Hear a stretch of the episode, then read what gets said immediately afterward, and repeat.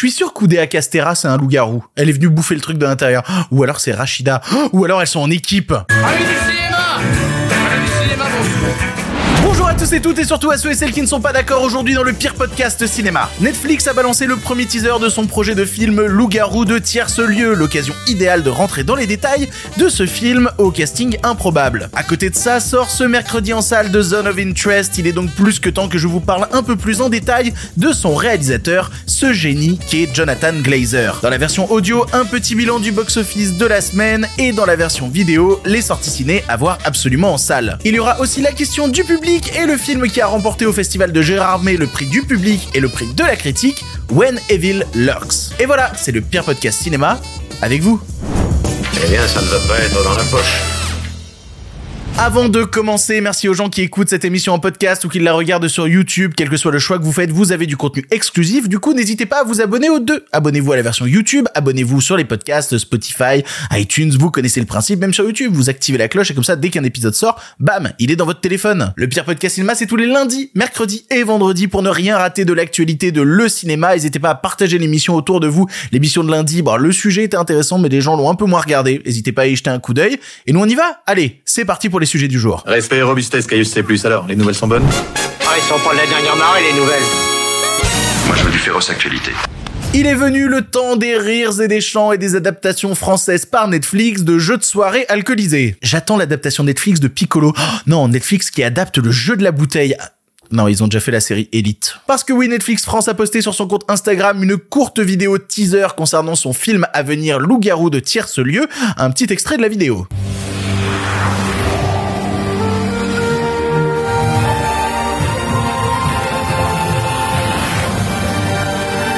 Cette courte vidéo, on peut donc voir le joli logo du jeu original et sa direction artistique soignée être remplacé par le même logo en version 3D moche qu'on dirait fait par un étudiant des gobelins en descente de MD dans les chiottes du petit bain. Trop précis comme ref, ça va pas du tout cette émission. Pour ceux qui ne connaîtraient pas le principe du jeu du loup-garou, parce que oui, j'ai aussi un public âgé qui sort peu. Le principe est simple, vous jouez une bande de villageois et chaque nuit, deux loups-garous ou un loup-garou attaque le village et tue l'un d'entre vous. Du coup, quand le jour vient, vous discutez entre survivants pour essayer de trouver qui est donc ce fameux loup-garou qui commet ces meurtres, tout cela à base de délation, de manipulation, de mensonges, pour finir par une exécution sur la place publique. Il y a un peu toutes les traditions françaises en un seul jeu. Et encore, je suis pas en train d'aborder toutes les subtilités de gameplay à base de oui mais la sorcière elle a une potion de vie et une potion de mort, oui et puis Cupidon il a décidé qu'il y avait deux personnes amoureuses, il y a trop d'extensions dans ce putain de jeu. En vrai c'est une boucle de gameplay vieille comme le monde que le cinéma s'est réapproprié mille fois, à savoir qui qui c'est le meurtrier? Vite, il faut le trouver. Si on veut rester dans le cinéma, on peut quelque peu le rapprocher de tous les films euh, Whodunit. C'est-à-dire la traduction euh, exacte, c'est euh, qui qui c'est qui a fait ça? Et si jamais bah on décidait de faire un film loup-garou, ce serait sûrement un peu dans ce genre-là. Eh, Netflix a décidé de faire un film loup-garou. Sur le papier, c'est une idée brillante. Déjà en termes de marketing pour les créateurs du jeu, ça leur apporte une assise supplémentaire dans la pop culture moderne et ça montre à l'entièreté de l'humanité que regardez, le seul jeu loup-garou qui vaille, c'est le nôtre. La preuve, il y a un film dessus. Alors que leur jeu loup-garou à la base, c'est un semi-plagiat. Oui, alors parce que j'ai fait des recherches, en fait, à la base, il y a un jeu russe qui s'appelle Mafia, qui a été créé par Dimitri Davidov et qui est sorti dans les années 80, et où en gros le but, bah, c'était des gens normaux qui doivent retrouver deux mafieux cachés, et donc il y a une phase de nuit où les deux mafieux tuent quelqu'un, et puis ensuite il y a une phase de jour où on essaye de trouver le mafieux, c'est le loup-garou. C'est littéralement le jeu du loup-garou. En gros, ce que les créateurs du loup-garou ont fait, c'est qu'ils ont pris ce jeu russe et qu'ils ont mis un skin de loup-garou dessus, alors que le skin de loup-garou avait déjà été inventé par un autre russe qui s'appelle lui Andrew Plopkin. Il avait fait un site internet dédié à ça. Les créateurs du jeu du loup-garou sont parfaitement conscients d'avoir plagié. Ils ont d'ailleurs essayé de le justifier dans le livret du jeu en expliquant que oui, à la base, il y a un jeu russe, mais qui était de tradition orale, blablabla. Non, non, non, non, non. Non, non, les descendants ont répondu en disant que non, le jeu russe est pas du tout dans le domaine public. S'ils avaient voulu faire une adaptation, fallait obtenir une licence. Ils ont jamais obtenu la licence. Voilà. Donc là, je me suis brouillé avec les créateurs du jeu du loup-garou. Si jamais ils regardent l'émission, maintenant passons à Netflix. Quelle aubaine aussi pour Netflix. Bah oui, parce que le jeu du loup-garou est connu déjà de toute une partie de la population assez jeune qui clique instantanément dès qu'il s'agit de ce jeu. Suffit de voir le succès de toutes les vidéos où des youtubeurs jouent au jeu du loup-garou, ou même les jeux vidéo créés par des youtubeurs qui reprennent le concept du loup-garou, ça se vend comme des petits pains. J'imagine donc que pour faire ce film, ils ont fait appel à une équipe jeune et dynamique qui parlera à cette génération de passionnés. Oh, on va rigoler. Oh putain, qu'est-ce qu'on va rigoler. Déjà, bon, alors le film Loup-garou, il est réalisé par François Usan, un nom qui vous dit peut-être rien, mais c'est un gars qui a officié sur des projets divers. Divers voulant dire vraiment très très très très large. Il a commencé en étant scénariste sur des films comme euh, Le Mac avec José Garcia ou encore Star 80 euh, réalisé par Thomas Langman parce que oui, il faut euh, rentrer dans le milieu à un moment et payer ses impôts. Il a ensuite participé à la réalisation de la série Deadland avec François Descraques et plus récemment de la série En place en duo avec Jean-Pascal Zadi. C'est peut-être là d'ailleurs que Netflix s'est dit "Oh, il est pas mal ce mec-là, on peut peut-être le recruter pour faire un film." Il est peut-être pas mal. Il est peut-être pas mal quand il est accompagné d'un créateur original pour bosser sur des séries. Parce que si on parle de François Usan en tant que réalisateur de long métrage, son seul film s'appelle On sourit pour la photo. C'est une comédie qui est sortie euh, il y a deux ans avec Jacques Gamblin, Pascal Arbillot ou encore Ludovic et qui s'est cordialement planté. Vraiment, c'est assez terrible. Le film a fait au total 75 000 entrées. C'est vraiment rude et la presse a été super critique. Le public, comme la critique, a dit ton film c'est de la merde. Mais de là, Netflix s'est dit banco, c'est exactement le gars qu'il nous faut. Et j'espère bien que c'était le gars qu'il vous faut, vu le pognon qui a été mis sur la table. D'après un article qui est sorti dans le Parisien en juillet dernier, euh, l'équipe du Parisien s'est rendue sur le tournage. Et ben, en gros, le tournage s'est déroulé en République tchèque dans des décors immenses qui ont réuni plus de 1200 figurants. Putain, s'il faut tuer les 1200 villageois, ça en fait des tours de jeu quand même. Le scénario original a été écrit par François Usan et, et globalement c'est Jumanji. Alors, c'est Jumanji inversé. C'est-à-dire, c'est pas les créatures de Jumanji qui sortent du jeu, c'est des gens qui vont se retrouver à l'intérieur de Jumanji. Jumanji étant le loup-garou. Et imagine si au lieu de jouer au jeu, on était vraiment dans le village, ce serait pas complètement ouf.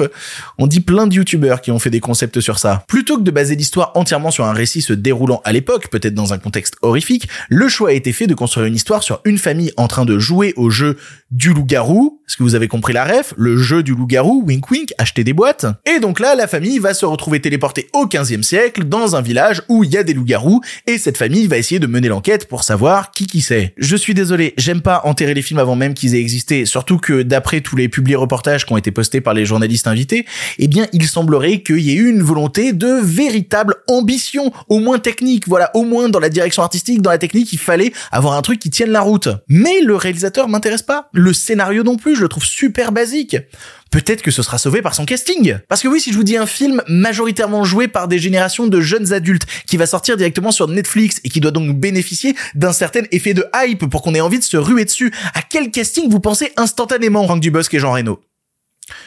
Les deux acteurs principaux du film, c'est Franck Dubosc et Jean Reno c'est les têtes d'affiche. Perso, j'ai trop hâte du film Blanc manger coco avec Didier Bourdon et Laurent Dutch. Voilà, Laurent Dutch, on va être quatre à avoir la rêve, ça va être super. Alors, ils sont pas seuls dans les principaux, il y a aussi la, la comédienne Suzanne Clément qui est vraiment super Suzanne Clément et dans un petit rôle, il y a Jonathan Lambert. C'est quoi ce casting? Ça ça a juste pas de sens. OK, ton envie c'est de faire une comédie fantastique familiale, un genre qui a complètement de la peine à prendre pied en France, mais pourquoi pas? C'est loup-garou, c'est bankable. Mais Franck Dubosc?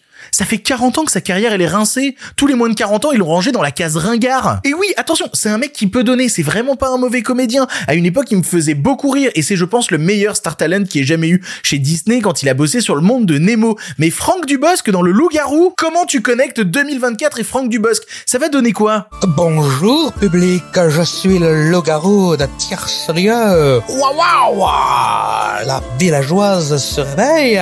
Réveille-toi, villageoise. Alors, tu dors, salope? Oui, c'est pas ma meilleure imitation, mais c'est rigolo d'imaginer ça. C'est une parodie, mais ça va quand même faire rêver. Merci Ganesh pour ce petit DM merveilleux. Idem, Jean Reno, sa carrière, elle est en chute libre de- depuis trop longtemps. Je suis sur Wikipédia en même temps. J'arrive pas à trouver un truc potable dans la carrière de Jean Reno de ces dix dernières années. Arrêtons les blagues trois secondes et soyons honnêtes. C'est un choix stratégique. Dubosc pour parler au public français, Jean Reno pour sa fame à l'international, il est ultra aimé aux États-Unis, au Japon, et Suzanne Clément, bah, c'est une comédienne québécoise, ça permet de parler à tout le reste de la francophonie hors France. Mais les jeunes dans tout ça, on en fait quoi? Bon, on s'en fout. Visiblement, on en a rien à foutre. Ils connaissent le loup-garou, ils vont cliquer. Puis s'ils aiment pas, bah, on s'en bat les couilles. Un hate watch, c'est toujours un visionnage qui fait monter le film dans les algos. On s'en fout de toute manière, ils vont cliquer, putain. Je fais partie de la génération des gens qui jouent au loup-garou. Et j'ai l'impression que ce film, par tous ses aspects, ne s'adresse pas à ma génération. Ma génération qui est le, la génération des trentenaires qui en ont plein le cul, je sais pas comment le dire autrement. Et je sais, encore une fois, je leur taille un costard, je parais très violent actuellement alors qu'on a aucune image du film. Enfin si, si, on a eu une image, voilà, qui s'affiche pour les gens qui regardent la version vidéo. Pour la décrire pour les gens de la version audio, c'est une image extrêmement laide. Vraiment, c'est les quatre personnages qui ont été incrustés à la piste dans un décor qui ressemble au parc Astérix éclairé pour une pièce de théâtre étudiante. Je sais pas comment le décrire autrement. Et vous connaissez ma ligne édito. Je soutiendrai toujours le cinéma de genre en France. Je me battrai toujours pour lui. Et je regarderai le film Loup-garou. Bien évidemment que je le regarderai. Et peut-être que je serai surpris. Peut-être qu'il faudra que je fasse amende honorable. Peut-être que, non, je dirais merde, Netflix c'est des génies. En fait, ils avaient raison depuis le début. Sauf que, bah, en fait, tout ce que je raconte là, ça n'a rien à voir avec le film. Ce que je critique là, ce sont des choix de production, des choix de production qui me paraissent de loin extrêmement mauvais. Alors, je dis pas que j'ai une meilleure solution. Et je dis pas qu'il faut non plus tomber dans des extrêmes en disant que dans le casting, fallait absolument, je sais pas, McFly et Carlito, voilà. Je dis juste que là, j'ai l'impression qu'on enchaîne idées absurdes sur idées molles, sur idées assez peu Surtout qu'à côté Netflix, ils sont capables de faire des projets de genre ambitieux. Cet été, on aura sous la scène le film de Xavier Jean avec des requins à Paris. J'ai trop hâte de voir ça. Ouais, je suis peut-être trop critique parce que ça me tient à cœur, mais j'ai l'impression que ce film va droit dans le mur, que ce film fait n'importe quoi dès son départ. Je sais pas, je suis peut-être trop critique, je me trompe peut-être, peut-être que je- la question du cinéma de genre français me tient trop à cœur et que quand je regarde ça, j'ai juste l'impression qu'on va faire un énième film très oubliable au bout de deux jours, comme souvent les productions originales Netflix. Le cinéma de genre français, il existe. Netflix a une vraie carte à jouer là-dessus, dans un cinéma de genre ambitieux. Mais là, je suis désolé, j'y crois pas. Je demande qu'à avoir tort. Mais j'y crois pas. Allez, on avance. Si vous avez suivi mon top film de 2023, vous savez que j'ai classé à la première place The Zone of Interest de Jonathan Glazer, un film absolument incroyable. Et s'il était à la première place, c'est bah, tout simplement parce que j'ai rien vu de mieux en 2023, voilà. Oui, j'ai classé un film de 2024 dans mon top 2023, c'est pas ma faute, il a été diffusé à Cannes en mai et moi je l'ai vu en septembre. Du coup, bah c'est un film de 2023 pour moi, même s'il sort que maintenant en France. Oui, la sortie de The Zone of Interest en France, c'est aujourd'hui, c'est actuellement en salle, c'est le moment de se ruer pour découvrir ce film qui est un chef-d'œuvre et je vais pas refaire tout un laïus pour expliquer ce que j'ai déjà expliqué 100 fois dans l'émission. Par contre, si vous voulez approfondir le film, je vous ai mis dans la partie source en description une interview sur le site de Trois couleurs de Johan Chapoutot qui est spécialiste du sujet de The Zone of Interest. C'est absolument passionnant. Mais du coup, au lieu de parler du film, eh ben parlons de son réalisateur, Jonathan Glazer. J'avais envie de revenir sur lui et de parler de tous les films qu'il a pu faire avant, en tout cas de toutes ses œuvres qui m'ont marqué parce que je pense que ce réalisateur est un réalisateur qui a toujours fait des sans fautes et que vous devriez voir tous les films qu'il a réalisés parce que bah, c'est que des tueries quoi. Et le premier film qu'il a réalisé, c'est Sexy Beast. done.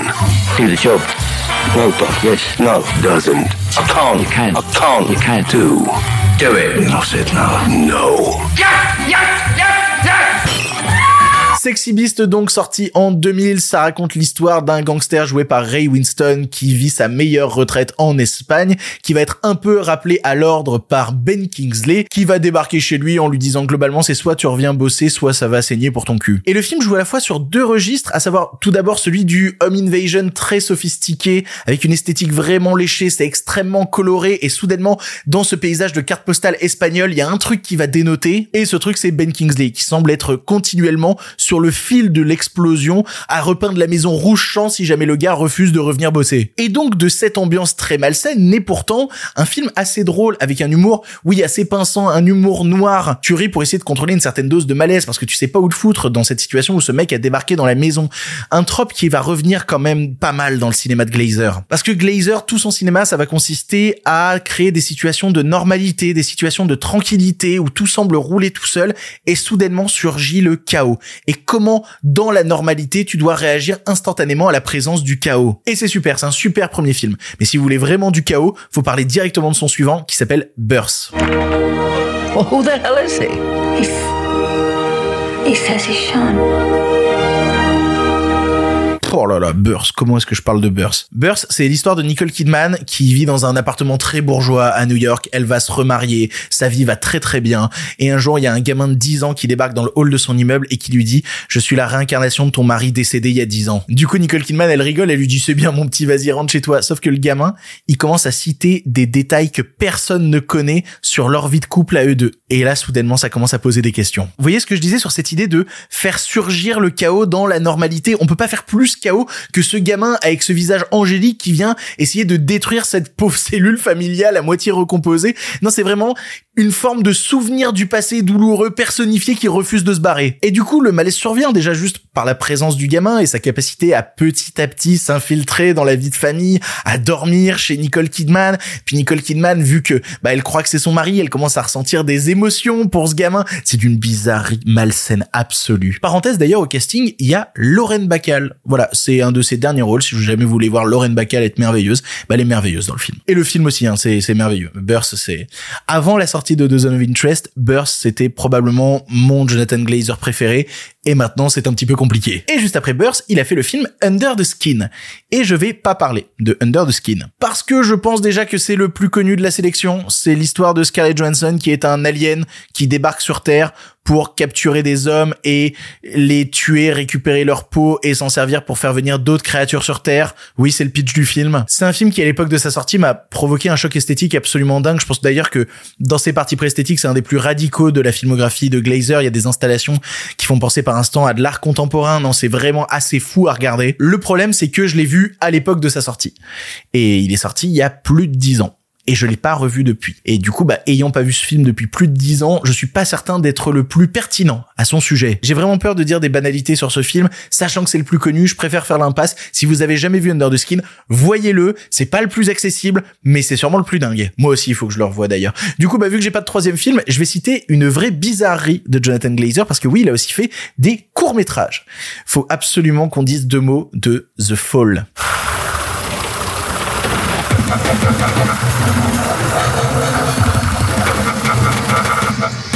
Faut vraiment pas que je survende trop le truc parce que c'est très très court. C'est un court métrage qui dure 7 minutes, qui est sorti en 2019. Et, ouais, je, faut pas que je le survende. Parce que en parler, c'est déjà dire ce que c'est.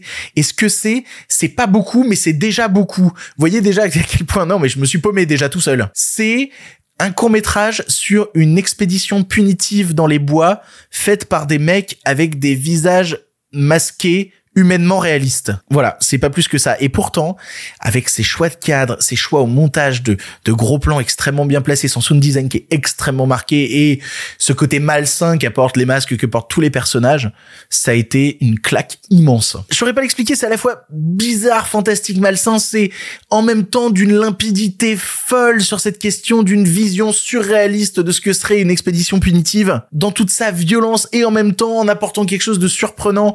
C'est, non, c'est vraiment super The Fall. Et je me rends compte en vous en parlant maintenant que je suis en train de vous conseiller un truc que vous allez peut-être pas pouvoir voir. Parce que The Fall, on en parle rarement et en plus il est difficilement trouvable. Au Québec, il est trouvable même sur le continent américain, sur la Criterion Channel, mais Criterion Channel est malheureusement pas disponible. C'est un service de streaming pas disponible en France. Mais si jamais vous avez l'envie de chercher, allez-y cherchez-le. C'est un truc pas mal à regarder avant The Zone of Interest. Je pense que c'est intéressant de regarder ce petit truc là avant de voir The Zone of Interest. Il faudrait aussi regarder un autre court métrage qu'il a fait, mais qui, par contre lui c'est une tannée.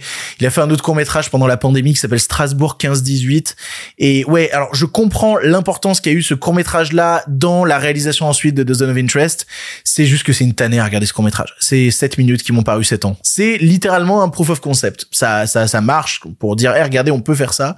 Mais en l'état, c'est, c'est vraiment pas intéressant. Bref, voyez du Jonathan Glazer, voyez tout. Je suis trop content d'avoir pu en parler dans cette émission parce que c'est un cinéaste qui me fascine et je pense qu'il a une filmographie quasi parfaite et que ses premiers films sont malheureusement moins vus. Donc jetez-vous dessus. Et si vous allez voir The Zone of Interest en salle, trop bien. Mais plongez-vous dans le reste aussi. Vous avez plein de films vraiment incroyables à découvrir. C'est un autre univers, c'est une autre façon de voir le cinéma, mais c'était vraiment aussi plaisant que malsain. Allez, on avance. Hey, si tu entends ça, c'est que tu écoutes la version audio de l'émission. En effet, dans la version vidéo, on est en train de parler des sorties en salle qu'il ne faut pas rater cette semaine. Mais nous, de notre côté, on va faire un petit point sur le box-office. Qu'est-ce qui marche en salle? Quels sont les films qui actuellement explosent tout niveau entrée? Et du coup, bah, on va commencer par la France et cas un peu rare pour ceux qui suivent mes petits points box-office, des nouveautés se classent dans les premières places. Oui, on arrête d'aller voir les films du passé, on commence à aller voir les nouveaux films, c'est assez fou. Premier des entrées cette semaine en France, il y a Un coup de dé, qui est le nouveau long métrage de Ivan Attal, il a fait 180 000 entrées sur 560 copies. Tout à fait honnête, c'est le premier du classement, mais vu son nombre de copies, il pourrait se permettre d'être à beaucoup, beaucoup plus. Ne serait-ce que déjà concernant le réalisateur Ivan Attal, c'est un démarrage assez moyen dans sa carrière Alors, s'il faut comparer, il avait sorti Les Choses Humaines dans un contexte un peu particulier, qui à la fin de son premier week-end avait fait 69 000 entrées, mais ses films précédents, Mon Chien Stupide, c'était 248 000, Le Brio, c'était 321 000. Bref, même pour lui, le démarrage est un peu mou. Ensuite, on retrouve dans les nouvelles sorties May December, le dernier long métrage de Todd Haynes, qui a fait 97 000 entrées sur 207 salles. Franchement, c'est un score assez honorable, surtout quand on prend en compte le fait que le film est sorti début décembre aux États-Unis sur Netflix, donc le film est déjà en téléchargement partout, et pourtant le public français a envie de le voir en salle, envie de se déplacer en salle pour voir le film. Je trouve ça vraiment plutôt cool. Et en termes de démarrage, c'est du Todd Haynes plus ou moins classique. C'est déjà le double de ce qu'il avait fait sur le Musée des Merveilles. Le Musée des Merveilles, à la fin de son premier week-end, avait fait 43 000. Là, on est à 97 000. Et c'est pas loin de Dark Waters, qui était un peu au-dessus, qui était à 129 000. Dans les nouvelles sorties, ont aussi débarqué Tout Sauf Toi, Anyone But You, la comédie romantique avec Glenn Powell et Sydney Sweeney, qui a fait 76 000 entrées sur 211 copies. C'est pas mal, mais vous sentez qu'on commence à rentrer dans les plantades sévères, et c'est vraiment pas la plantade la plus sévère. Parce que oui, dans les nouvelles sorties, il y a eu aussi La Couleur Pourpre, nouvelle adaptation, qui a fait 39 000 entrées pour 270 copies. C'est un désastre. C'est absolument désastreux, mais pas autant désastreux que Captive, nouveau film de Arnaud Despalières, qui a fait 37 000 entrées sur 200 copies. Voilà, non, c'est assez violent, mais pas aussi violent que Iron Claw. Alors oui, bon, ça, je m'en doutais, les films sur le catch en France, ça marche toujours moins bien. Mais il a fait 37 000 entrées sur 223 copies.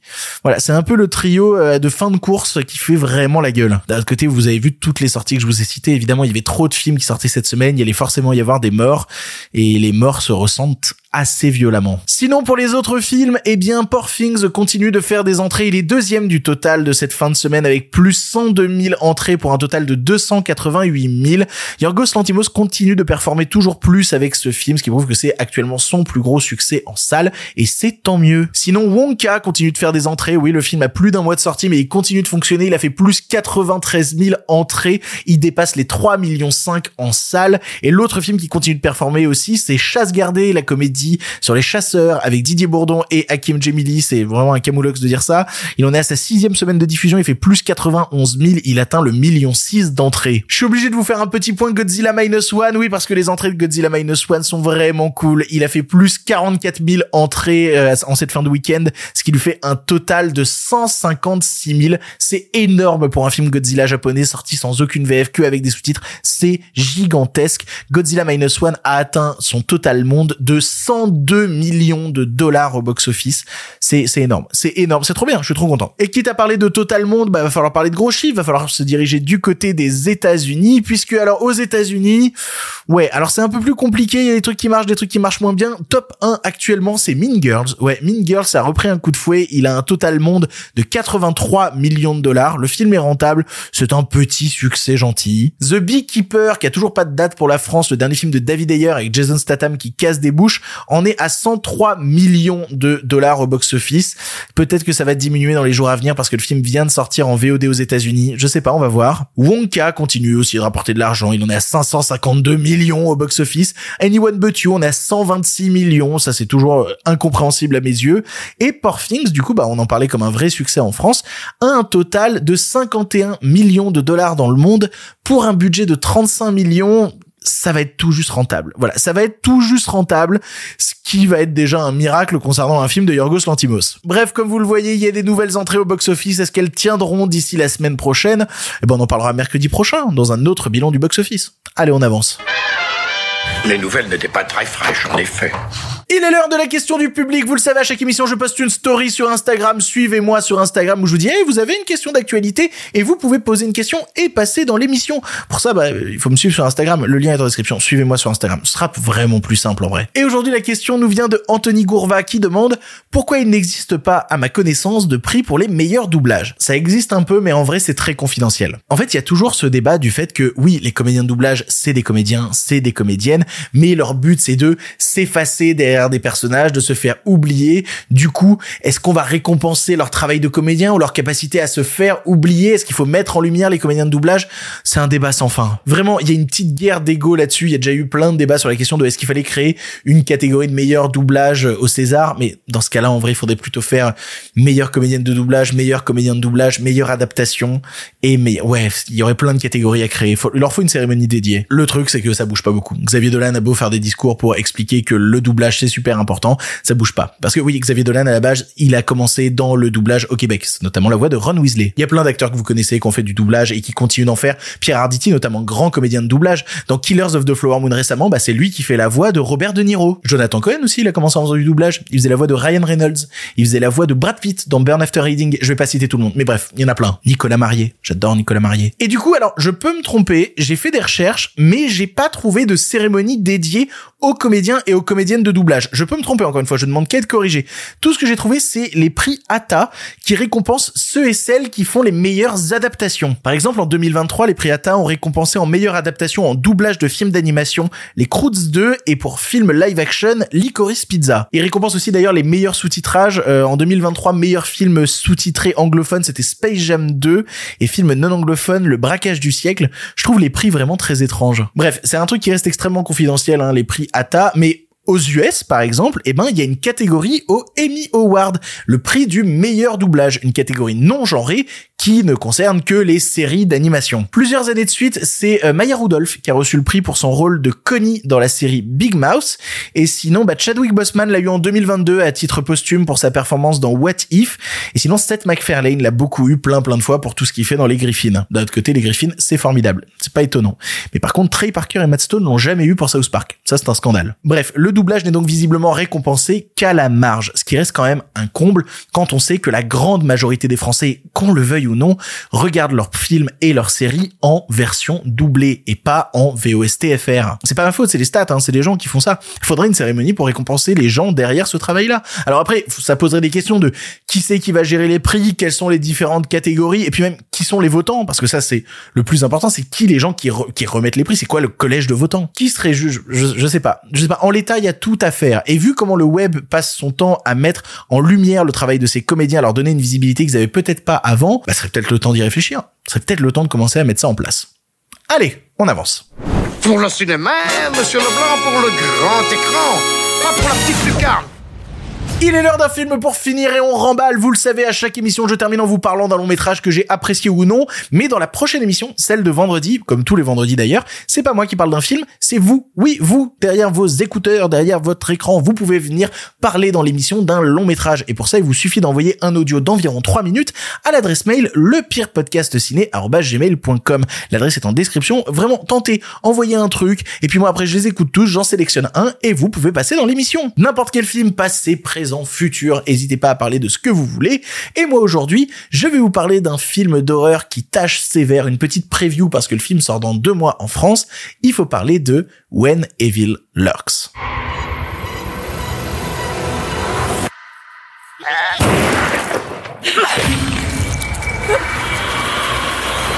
Si je parle de When Evil Lurks aujourd'hui, c'est parce que le film a été doublement récompensé au festival de Gérardmer qui s'est terminé ce dimanche, à la fois par le prix de la critique et le prix du public, ce qui est quand même assez rare. Le prix du public et de la critique qui est le même, les deux se sont mis d'accord, les étoiles se sont alignées, c'est génial. C'est la convergence des luttes. Voilà. Quelle merveille. D'ailleurs, le Grand Prix est reparti au film Sleep, film sud-coréen avec le comédien Lee Sun-kyun dont je vous avais déjà parlé dans l'émission.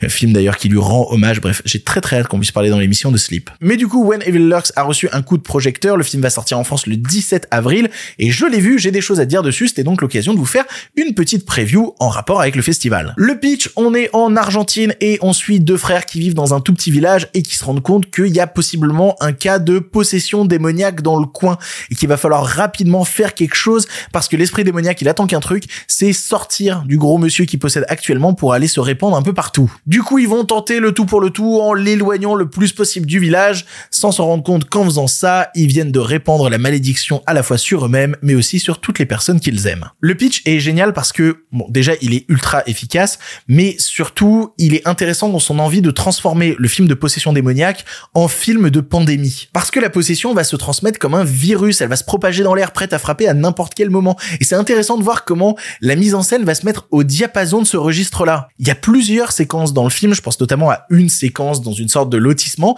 qui reprend des codes visuels qui sont très associés à la fois au film de pandémie et au film de zombies. Parce qu'on est vraiment dans des trucs de il faut évacuer, il faut fuir vite, le mal est là, faut protéger sa famille, c'est ça le truc. En fait, j'ai rarement ressenti autant dans un film de possession démoniaque qui joue d'habitude sur, la- sur la carte un peu exorciste, quoi, le, le- le côté un peu lancinant, et ben un sentiment d'urgence. Il faut courir. C'est ça toute l'ambiance du film. Il faut s'enfuir. Parce que si tu fuis pas, ben ça frappe et quand ça frappe, ça frappe sévère. Le film assumant une radicalité gore et cruelle aussi malsaine que jouissive. Et quand tu commences à comprendre dans quels extrêmes le film ose aller, bah tu rentres dans une sorte de troisième registre qui est le film paranoïaque. Parce que continuellement le film te met face à des situations en te disant, eh, ça pourrait déraper à tout moment cette situation ça va déraper ou pas? Ce qui dérape quasiment à chaque coup, hein, d'ailleurs, c'est une véritable plongée dans l'horreur. Il n'y a pas d'espoir. Vous ne pouvez pas vous en sortir, c'est inéductable. Oh, ce chien est d'apparence si gentil avec cette gamine qui le caresse, qu'est-ce qui pourrait déraper?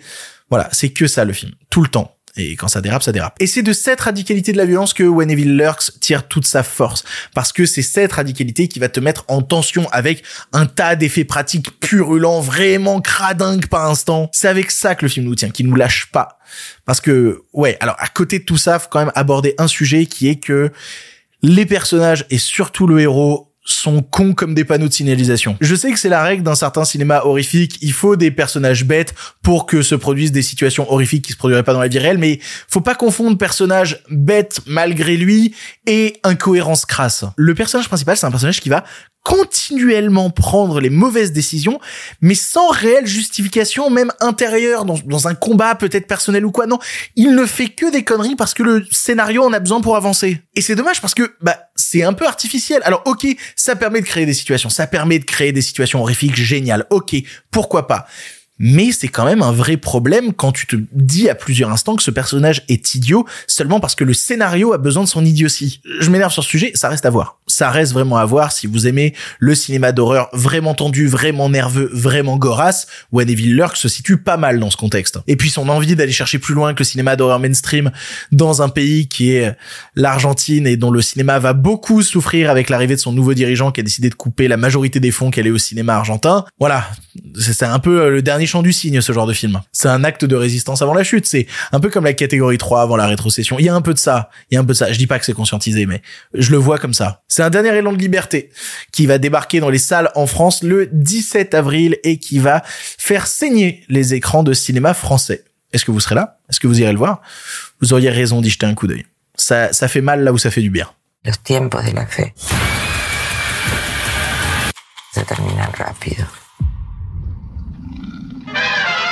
C'est ainsi que se termine cette émission du pire podcast cinéma. Merci de l'avoir suivi jusque-là. J'espère que vous allez bien.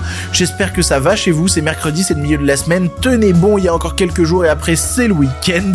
Voilà, je, fais les annonces de week-end le mercredi. Moi, il y a plus rien qui va. On recherche tous la fin de la semaine. J'attends la fin de la semaine parce que Persona 3 Reload va sortir et j'attends de jouer à ce jeu tellement fort, mon dieu. je vais perdre toute productivité, ça va être terrible. Bref, on se retrouve vendredi pour la dernière émission de la semaine. Pour l'instant, c'est terminé. Mais si vous en voulez encore. Non mais oui, bien sûr, mais c'est fini cette histoire là. Par contre, euh, la prochaine fois, avec plaisir.